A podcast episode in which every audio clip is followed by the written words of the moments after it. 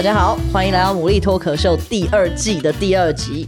那我今天依然是今天的代班主持人小麦，但今天我旁边已经不是奶油叔叔了。我们今天从兄弟借来的特邀主持人，没有没有没有，中信贾克斯。今天我也是来 support，我是来助理啦。哦、中信中信第二贾克斯，中信第二贾克斯。那第一是谁？第一是世杰。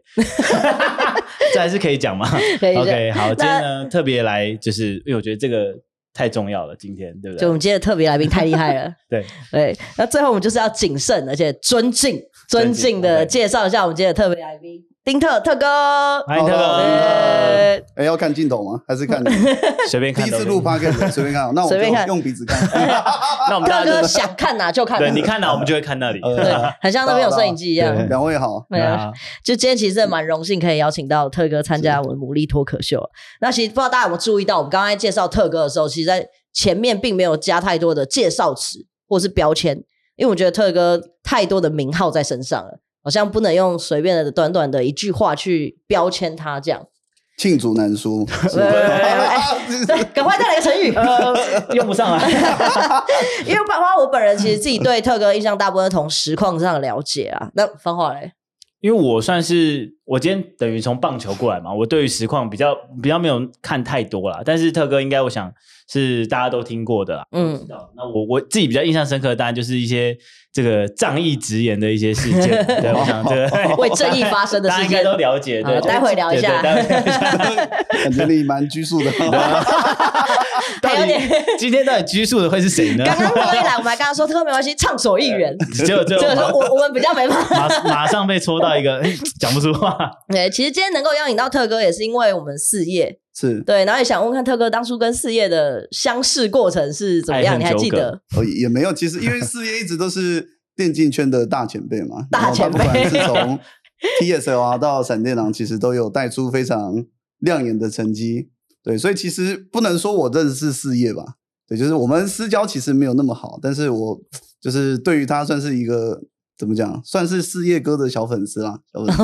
对，所以 我今天也是来看四叶哥一眼的。所以等下可以让我合照一张。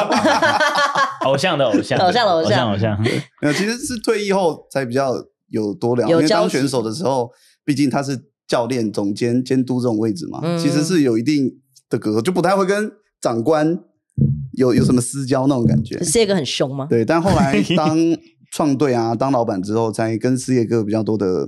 交集会有一些心得的交流啊，这样子。嗯，嗯，那其实刚刚提到就是特哥当了老板嘛，对对。那我们都知道特哥有一个非常知名的战队，就是 BYG 战队。那想问问看，就是当现在因为 BYG 现在也要迈入第四年了嘛，是。那我们当初我们大家都知道说，特哥当初会去买 BYG，应该是在投资上面赚了一点。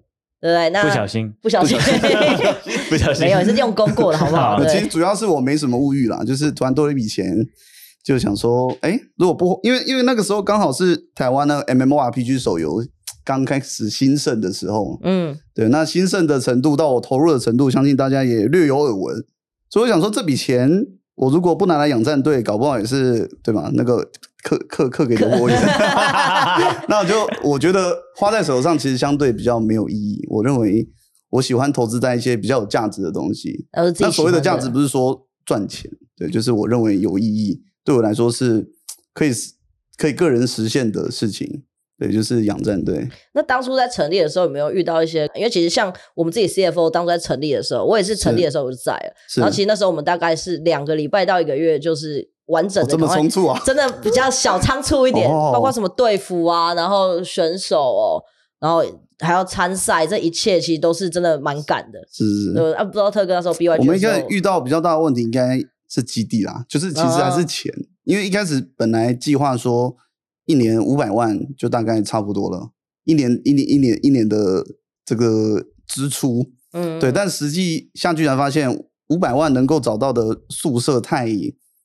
就是阳春，对，太太不堪用了。就是我们有一间训练室，然后还有几间睡觉的地方。那睡觉的地方可能是四个人一挤一间，嗯，然后他们睡觉可能会互相吵到啊，啊，甚至可能就是可能洗澡也会就是卫浴不够用啊之类的。然后要开会没地方开会，就是会遇到这些问题。所以后来没多久，好像战队刚创立两三个月，就赶紧找一间新别墅。让他们搬进去，整栋这样包下来。所以其实遇到最大问题还是钱啊，就是那个钱是比预期的要多得多。所以大概两三个月左右的时候，应该就发现五百万是，对对对，不太可能。然后加上选手嘛，就是我我我我我我看了一圈，然后跟教练讨论一下，我们就是有一些共识，就觉得哎，某一路需要加强，又或者说我们看到市场上有一个其实不错的选手拉进来，可以得到很好的补强，就是我我们队伍也需要这个人，对，然后拉进来，哎，然后就加上换个基地，一年可能要多个两百万，就本来预算五百就变七百，就是莫莫名其妙，就是那个负担一直在慢慢的增加，但其实心中觉得。碰到梦想的那个程度也越来越大嘛，就感觉手越越伸越近了。虽然心理负担越来越重，但是我觉得手越抓越近。所以，其实我觉得那是一个博弈的过程。那个不是不是产生压力的过程，我觉得是一个博弈。嗯，就是说，哎，我投资在这里，我能不能不能换到更大的梦想，或者得到更好的价值，或者让我的战队可以更容易在世界场上为台湾发光。就是我觉得那个过程是。我觉得一整年下来都是我认我认为那是一个，就是钱到底要不要花在这里，然后要花多少，然后可以得到什么？我觉得一直是自己心里面的一个博弈啦。对，那当然过程也是都很匆促，但是毕竟跟我无关，因为我是老板嘛，就是我都叫领队去做，所以从我的角度，我是没有感觉到什么很匆忙或很慌乱。但会不会有一种就是你会不会担心说，比如说啊，五百万、七百万一路上去，会不会哪一天就是这个战队会因为？啊、呃，没有足够的资金进来而发生什么问题？会应该老板的最担心就是这种事情。呃，对啊，当然，所以我们我我心里面也有抓一个预算啦，就是紧绷，就是大概到一千两百万，是一个停损点的。对，我因为我认我认为就是我的战队啊，他应该要在季后赛的名单里面，就是我不会希望我建一支战队是永远在吊车尾，然后永远都是说啊，我选手很烂，所以只能在这里训练或干嘛的。我我就是我要做事情，我会希望把它做到好。对，那我对自己战队的期许，其实第一年我给他给自己的期许就是，我希望的战队可以一直保持在赛区的前四名，也就是季后赛的稳定的，就是会出现的队伍嘛。是对。那我自己了解一下，大概我觉得一年七百万就可以做到这件事情，就是以以我来经营的话，七百万可以稳定实现这个目标。七百万，对啊，但是因为人的 人的欲望是无限的，你知道吗？当我发现哦，七百万 蛮稳的，而且。哇，花个七百万好像可以打个坐二望一之类的感觉，那不如再稳一点吧。我再补强一个什么，再给他们一些想，再给他们一个更好的教练，或者我再花更多的心思去帮他们 review 一些训练赛的东西，嗯，然后或者再给他们更高的奖金诱因。就是第一年啊，第一年有我一直重复产生很多这种想法，所以到第一年我们本原本的预算是五百万，最后我印象花了一千二，一千二一千三，就是那个预算就是拉到这拉到最紧绷。但会这样也是因为选手确实表现得很好，所以他们那个激励奖金什么全部拿好拿满，拿到了。对，所以我在第一年财报其实也有也有讲，就第一年其实战队本来是打平的。对，因为我起起初创战队还有一个很重要的原因啊，不只说不只是我认为投资战队是有价值的、有自我实现的，而且我想要做一件事情，就是说让大家看到做战队不一定会赔钱，因为。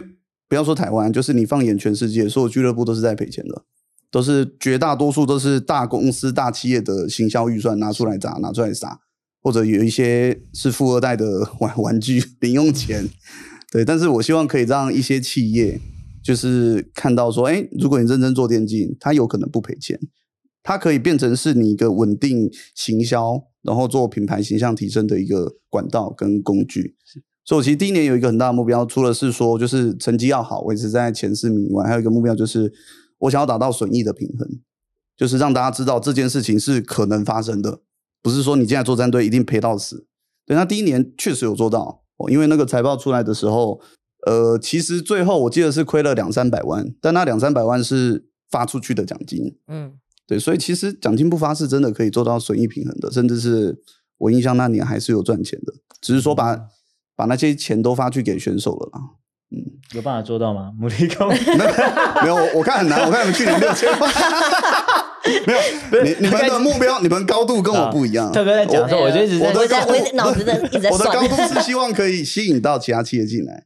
对啊，你们既然愿意进来的，那你们的高度就是要把台湾带到更高的地方。谢谢特哥，我相信 CFO 的，不是我相信 CFO 不是为了损一两平，你们也不需要损一两，呃，需要了，也是需要，也是需要，需要。对，我们希望希望。其实因为关于这个经营，就是 也想问看特哥，因为身为老板嘛，那其实很多事情都亲力亲为。是对，那你觉得可能身为大呃投资战队的一个老板，哪些事情是该做，哪些事情不该做的？你们可以跟我们分享一下。该做的事情就是把选手跟教练找。找好，对，不该做的就是 这个把团队破坏者这个送走。对，其实很简单，战战队的成败最重要的就是训练的气氛。嗯，因为如果训练气氛对了，那大家都会拿到一个很强的 buff。就好比说，如果你队上有一个人，好比十二点到了他就下班，就开始划手机，甚至把他躲躲在旁边打炉石还是干嘛的，或者跟女朋友讲电话，那其实你这个团队是是危险的，因为。大家都会有一个相对剥夺感嘛，就是游戏的胜负、战队的成败，我们是一起承担的。那凭什么我这么努力，然后你却可以在那里这么放松？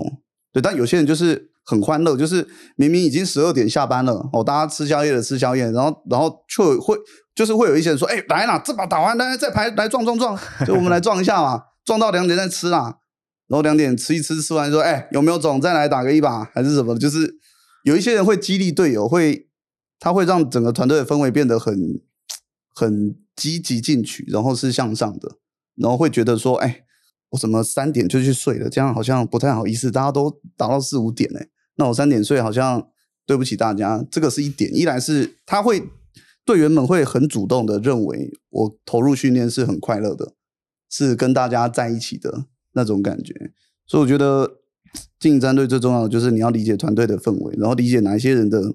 心态甚至是性格是不被接受的，嗯，因为其实实力啦，能实力那些都是都是有一个客观的数据可以去理解嘛，嗯、对，就是甚至教练那些他们都可以做到。真的，我觉得教老板要做的就是你要去观察哪一些人，他在除了这些账面上的考核成绩以外，他给团队带来很好的 buff。那特哥，你是会？因为我蛮好奇，刚刚公主问这个问题，我就想到。在战队在比赛的过程，或是一些战术的细节等等、嗯、ban pick 等等的，是这是你会想要去会去有一些讨论的吗？呃，其实，在第一年呢、啊，我是算很积极的去讨论，因为第一年我们的选手都大有影响的话，我们的选手其实全部都来自 AHU 的二军，是对 AHU 的二军，我等于是把 AHU 二军的选手全部接过来，嗯、对，然后加上包含教练也是。所以在第一年，我对他们是很不放心的。我几乎是每一场训练赛都会盯着看完，然后教练怎么复盘，我也再听一次，然后我会再把教练叫来，再复盘，再跟教练就是开会复盘一次，对，然后会再跟领队讨论说，哎，谁谁谁训练的时候啊，他那个复盘的态度好像不太正确，就好比说有些人会甩锅，有些人就会说啊，这个是我的，我的，那甚至有些人会 这种比较麻烦，就是。他嘴巴认了，心里不认，就说：“哎、欸，你下次这边不可以在这，你这下次这个闪现要交早一点，不然你这样直接死了，我们团战打不了之类的。”然后那个人就说：“好啦，好啦，好啦。”就是他嘴巴嘴巴服了，心里不服。其实还是觉得我不应该交这个闪现。对啊，其实就是觉得他就是觉得啊，我就刚好按不了啊，你来你搞不好按不了，你凭什么这样讲？你就是有就是有些人会这样。所以把他叫进小房间吗？对啊，没有，就就就我就 就会提醒教练要特别注意这种东西，因为这种东西你久了不处理，它会慢慢恶化，是就搞到大家啊，对啊，你你犯错也不承认，为什么？这是我要道歉，对吗？理解。对，就第一年我给他们灌蛮多心灵鸡汤了，就是好比说大家输了会很闷，就是都不讲话，嗯，我就是明摆着这个这个中路就超烂，打到十分钟被单杀三次，啊打野那个连续被中掉两条龙什么之类，就是很多。很明显的失误才导致输，但是大家就很沉闷，都不好意思说，可能基于压力吧，就是不敢指指指点点对手啊。然后教练可能也会比较怎么说呢？因为毕竟毕竟对大家来说，这还是一个职场啊，就怕我我我你去讲同事坏话，可可能有一天会被排挤或干嘛，哦、有这种心理因素啦。所以我才从一开始就很常跟他们讲，你门关起来，你觉得有问题你就骂，对吧？你就。大家门关起来，讲一讲，我、哦、把它讲好，把问题修正了，总比你去比赛在几万人面前丢脸好嘛？是，就是你有错就认嘛，就是门关起来，低个头来说啊，对不起，对不起，这边是我的啊，这场我，我这场这波我这波我我的错，我的错，我错的，那么你就低头认个错，其实，在队友面前拉下脸没有什么不好。对啊，对，总比在外面丢人现眼好嘛。对，就是我会给他们比较多的这类的心灵鸡汤，但实际上这个训练的战术那些我是不会去参与的。对，因为我参与的话，他们会有压力。其实我我第一年是很几乎是一百趴的投入啊，就是我没事都会走到基地里去看他们，但是我就很常我就发现一个现象，因为我我我其实是把选手当成朋友。啊。就虽然他们小我蛮多的啦，有些甚至小我一轮，嗯，但就是什么，就是有时候打游戏 rank 都会撞到，我就把他们当网友当朋友，就是我希望我我觉得我可以跟他们嘻嘻哈哈，但是每次我到基地啊，然后就我就停好车要走进去，我他们真的很吵，在门外就因为那个基地，我们第一年是租一个别墅，然后有两个门，就是车库的铁门跟里面的大门，我隔两层门就听到里面在，就是他们闹得很大声，然后门门一打开走进去，他们就。就很安静，瞬间安静。哎、欸，上上路没闪，哎、欸，你要不要抓一波中？就是就是，还是会有一个老板的感觉。对，所以我就发现我好像跟他们之间是有距离的。然后我找那个文艺啊，就是我们领队讨论过，我说，哎、欸，这办法有没有解决？有办法解决？他们为什么这么怕我？然后经过三番几次，就我常常拿饮料去啊，拿宵夜啊，拿咸酥鸡去给他们。甚至有时候中秋节会买什么月饼啊，还是什么太阳饼去给他们吃。然后他们都，哎、欸，老板好，哎、欸，老板拜拜啊，就是就是很拘谨，对，就我觉得这个东西有一点无解，甚至那个无解的程度到了有一次，那个文艺跟我说：“哎、欸，老板，你可不可以不要这么常来？” 他说：“因为你每次你来，他们都有点好像有点蹩手蹩脚，他他觉得我会打扰他们训练。嗯”对，所以我就呃，好吧，所以。对于战术的部分，我是想参与的，但是基于这个情况，我认为我不参与比较好，因为我如果参与其中，他们可就可能觉得怕讲错，不敢讲，怕讲错啊。老板听到就觉得，干、哦、这个人怎么这么蠢？那我是不是要被踢了？他们也许会有这种顾虑，所以我就说好，那就是战术环节什么都不参与。所以久久而久之，我变成我只跟教练沟通，跟领队沟通，我不会直接对选手。所以现在应该已经差不多都是，就等于越来越往这个方向。对，现在其实都是往这个方向。其实跟我一开始。想象的完全不一样。我现在想象就是我拉着一群哥们进来打，我付你们薪水，大家都是好朋友，我们一起好兄弟这样。你们有什么问题，特哥帮你们解决啊，不用担心。薪水你只要好好打，一定有薪水可以领，对不对啊？我们可以经经验交流一下，有什么困难我可以帮你，或者甚至是像第一年那个呼霞啊，我就很常跟他说，因为他第一年有一些障碍，对，有一些障碍是因为第一年教练是贝尼嘛，他也是打野，然后老板也是打野。然后教练是的，连教练都解决不了他的问题，所以我就觉得说，嗯，这个问题可能我来一对一帮他帮忙指导比较好。所以我常常会在训练赛完啊，我会跟他说，哎，这个时间点啊，我这边这波是不是爆了？你这边应该要怎么做？你应该要说什么？你应该要做什么指挥？然后怎么样怎么样？我我跟他说，我如果是我，我会这么做，那你可以参考看看。就我很常会一对一跟他做做这些事情，但是我觉得成效好像没有很明显，对，没有很明显，就是。我感觉反而给了他很大的压力，有时候他为了满足我对他的期待，就有时候反而还打得有点不像自己。嗯，对，就是我我理解到的，我一开始投入的觉得就就感觉说，哎，我应该可以带带给队员很多东西，但是后来我发现我带给他们比较多的是压力。怎么听起来有点想落泪？就就就就有点转变了自己的想法，对，就有点，哎，有点。过犹不及的那种感觉嘛？得失心过犹不及。想帮助，但是不知道从何下手。但我在想，会不会就是因为可能因为特哥是他们可能之前进来之前就已经是这样的人物，嗯、所以对他来讲说，哦，特哥来跟我讲话，我就会紧张。所以我不知道，我会觉得可能，如果是选手的话，特哥就是老板，对我来说就是老板，所以我就觉得特哥说的都是对的。但是，我们那种现在员工就是会有这种心态，你知道吗？他是这种心态，我是这种心态，就是特哥说这个位置就是要怎么样怎么走，然后要怎么样去 gank，就是要这样子这样子，他们可能会压力更大，是会不会？对啊，所以就放手嘛。所以到后面几年就是放手，就是隔岸观火啦。隔岸观火，真的觉得问题很大，我在找教练。嗯，对啊，真的不行就嗯啊，你怎么还没改啊？几次了？两次、三次啊？怎么状况还改不掉？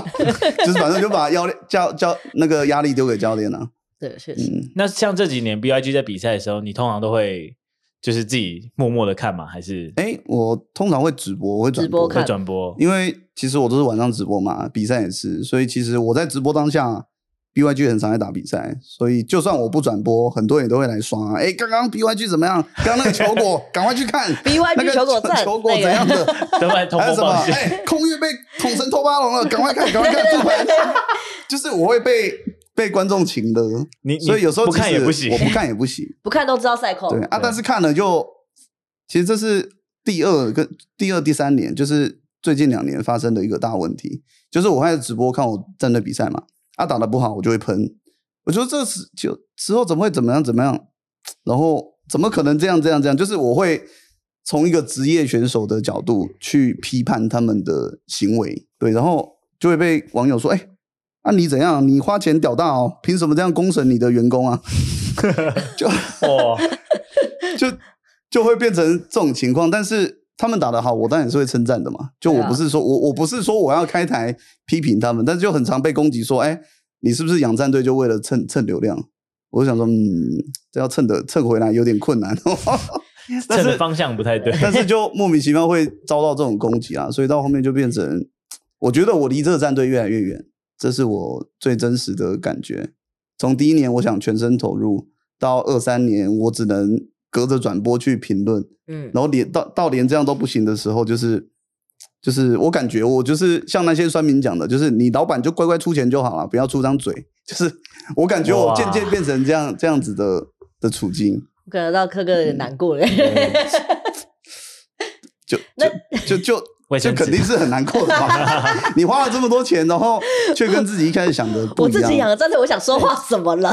可是因为直播的时候，就是因为直播这个工作，他当然他需要有一些需要讲话，要讲比赛的内容嘛。可是讲了，好像又被觉得说你在骂自己的队员。嗯、对，其实其实甚至连我的队员都有反弹。其实三明讲什么，我倒觉得还好，我可能也不会看得这么重。其实是。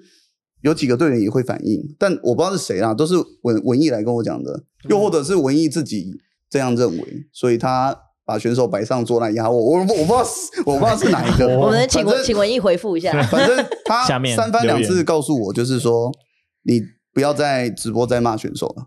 他说因为很因为你骂完，很多人会去选手粉专骂他，那我就觉得嗯，那我骂错吗？他说嗯没有，但是是你害他害选手被骂的。他就觉得我放放大了那些失误，就因为那些失误本来观众看不出来嘛，或观众不不觉得有这么严重，但经过一番分析，又或者说我的分析带有一点情绪，所以加上观众就觉得不爽，就，就去粉砖骂骂选手，然后就是文艺觉得我影响到选手的心态，但其实我我都是这样回答，就是我说你要不要去看一下我当年怎么被骂的？哦、当年怎么被骂？我待会会聊一下，因为因为我很常讲一句话，就是被骂。本来就是职业选手工作的一部分，是，因为大家会看球嘛，那看球肯定会有看比赛，一定会有情绪嘛，他一定有支持或者反对的球队嘛，所以他才会对这场球赛有期待、有热情。那你满足不了观众的期待跟热情的时候，你又是表表现相对比较差的那个，嗯，那你肯定就会被骂，就是在风尖浪口上，就是你你被骂本来就是你工作的一部分。那如果连这样子的压力你都承受不了，那我觉得就也。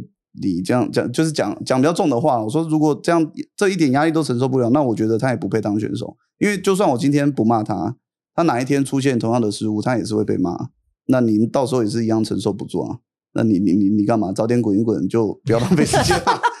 确实啊，这个在在在棒球也也当然是也是啊，棒球职业运动都是这样。对，但是这件事情其实到现在我不知道选手们有没有接受啊。我不知道他们接受接接不接受得了，在我心中是个问号，所以到后面变成他们比赛我都不太看了，不太转播啊。观众在洗就让他洗就好啦，好啦，好啦，好啦，好啦，就好像搞得好像是这个什么队伍关我屁事那种感觉，就变成我只能把自己，这不是我花钱的队伍吗？我我只能把自己摆在一边，然后就算我想要回答或怎么样，都都要很谨慎。那当然赢的时候不会，赢的时候说哦真假的打赢谁？我去看一下看一下。啊输的时候我就变成哎我就我就变成不是我自己了。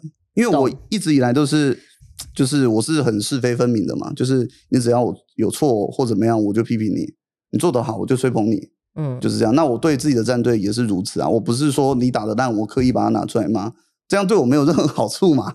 对，就是打得好批评，打不哎打得好称赞，打得不好批评。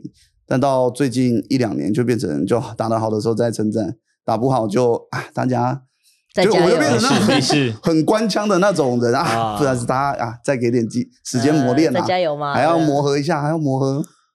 就我就变成那个我心中所讨厌的自己，嗯，懂吗？因为因为我就是我一直喜欢，一直以来都不喜欢这种人，但是我被迫去当一个自己不喜欢的人，来来保护我的选手跟战队。哎，那特哥就是像这样 BYG 成立以来啊，嗯、那你觉得印象最深，或者是有没有最感动的一场比赛？你记得吗？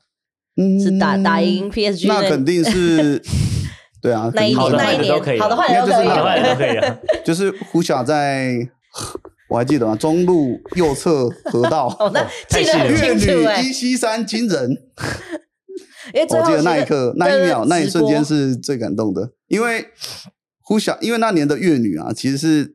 好像是第一次呃，戴安娜，我知道，因为我可以吗？没，这边有知语就插队。不会，不会，不会，不会，不会，我们 那个下面下面到时候上翻译，上翻译。抱歉，抱歉。对，因为选手训练都讲这种比较比较容易沟通了。是啊，我我对，就是 就是呼小第一年在玩戴安娜的时候，他记得我也是在观察他玩，就是我在看训练赛，我发现，哎，为什么呼小刷完都比我慢五秒？就是我粤女刷完全部可能三分整，哎，每次互相刷完都三分零五秒，我觉得是不是有点问题？然后我就找他的重播来看，才发现他那个被动，他不知道被动有加攻速啊。所以那一年呼小的粤女是，呃，就也不是我，不是我要往自己脸上贴金，但是他就他就是有这个一个小细节没注意好，是我帮他调好的。然后在最后一刻这么重要的比赛，他又是用这只角色，就是拿拿下世界赛门票，所以那一刻真的。很感动，很感动，很永恒的时刻吧？我觉得。诶那我想问问看，特哥，就是像我们去年二零二三年夏天的时候，因为我觉得印象很深，就是 B B Y G 就签下了 Betty 嘛。是。对，那其实那时候也算是为 P C 这个赛区投下一个震撼弹了。嗯。那当初可以分享一下跟 Betty 接洽的过程，还是怎么说服他这样吗？嗯，其实 Betty 是想他他那时候的目标是想要进世界赛，嗯，因为他 L P O。就是在比较后半的位置嘛，中后半段的位置，就是世界赛比较没有机会的。但是他其实他的以他的实力，其实还是拿到钱的。就是他能在 LPL 拿到的钱，应该是台湾没有任何一个战队付得起的。对，但他愿意愿意就是降一点薪，不止降一点，那个差距其实蛮大的。然后呢，回来 PCS 找一个机会。对，那我们就有经过很多次的交谈啊，还有一次的会面，就是努力说服他，就是我们的队伍比较好。其实他跟 Maple 是。一起的啦，他们好像本来想要同捆包，但是 但是最后没有办法包一起，没有这一包太大，这这能讲吗？这能讲吗？同捆包，预设本来想要同捆，今年包一起了啦，今年 本来想要抱团，对，有有这样现在现在蛮多同捆包，但是因为因为当下那个情境不允许，所以他们就只能选一个，他们只能各自挑一个东家这样子。时空背景不同，没错，现在已经没办法，那个同捆包有压力有点大。对，现在捆起来，祝福他们。对对，现在捆起来了，祝福彼此。那因为我们都知道说，就是 BYG 当初建队的时候，它其实就是叫超越嘛。是。那特哥也常讲到，就是说你希望取之电竞，用之电竞。那你认为在这三年来啊，就是 BYG 有没有在朝你设定的这个目标去前进啊？呃，我认为是有的。嗯，有没有具体一点？就比如说，像之前也有提到，就是说 BYG 都会想要跟。呃，一些学校合作，是那希望说可以有一条就是校园联赛，然后可能直送职业队的这种产业链这样。那 BYG 现在有在做这个吗？现在呢，前因为预算的问题呢，嗯，这这个计划暂缓了，嗯，对，因为你你要跟学校接轨，等于说你要一个二队，甚至是青训队嘛，你可能要开两队三队，但以目前的 BYG 的预算来讲，有点困难。就是我们如果要把一队养得很好。就大概是极限了，就极限了，就可能没有多余的预算再去支持二队这样子。是，其实我们前一两年预算比较比较 OK 的时候是有二队的。哦，对对对，对，但那个时候没有次级联赛就很可惜。那时候我们的二队只能去打亚洲杯啊，对对啊，就是也还是有拿到冠军啊。那但是那个舞台的出现的次数太少了，就一年就一个杯赛，相较于有一个稳定的次级联赛，其实是。那个训练啊，磨磨练的程度是不一样的。嗯，那像因为去年其实 PCL 也成立，就是次级联赛成立了嘛，是但是也遇到说就是校园联赛 LSC 它的结束，结束了。对，那特别，你觉得你对这个呃校园联赛结束跟 PCL 的成立，你觉得这两者这两者之间对于新选手？他们想要出道，那他分别可能会不会带来一些阻碍，或者是有什么注意这样？因为校园联赛可能大部分都是学校的学生，是对。但是你如果要打 PCL 的话，可能你是都得长时间在二队训练的。是，其实我觉得有次级联赛是比相较于校园联赛好的，因为校园联赛很多人就是打好玩的，打身体健康，对，打身体健康。但是刺激联赛就真的是有一个目标，就是对你在这里打得好。你就保证可以上职业。但是你在校园联赛打到冠军，熟，你不见得会有职业队看好你啊。也许就是一两个比较亮眼的会被挖去测测看。对对，但是我觉得自自己那是一个比较有循正常管道升学的那种感觉。对，所以我是乐见其成啊。嗯，那么我们 BYG 其实应该说走走这么多年来，我觉得，呃，如果看特哥的书，会觉得有点像是，就像越级打怪的感觉嘛。从一开始的呃电竞选手到直播主到电竞队的老板，是我比较好奇，一路上有没有哪一关是除了一开始就是前关之外，那后面有没有哪一关是你觉得说啊，糟糕，我觉得可能。会撑不下去，或是我啊有点想放弃，干脆把战队卖掉等等的，嗯、就是会不会有这种想法出现？还是说一路以来，哎，当然一直一直都会有，一直都有，一直都有，哦、原来是一直都有。每年每其实每年都有一次，每年到。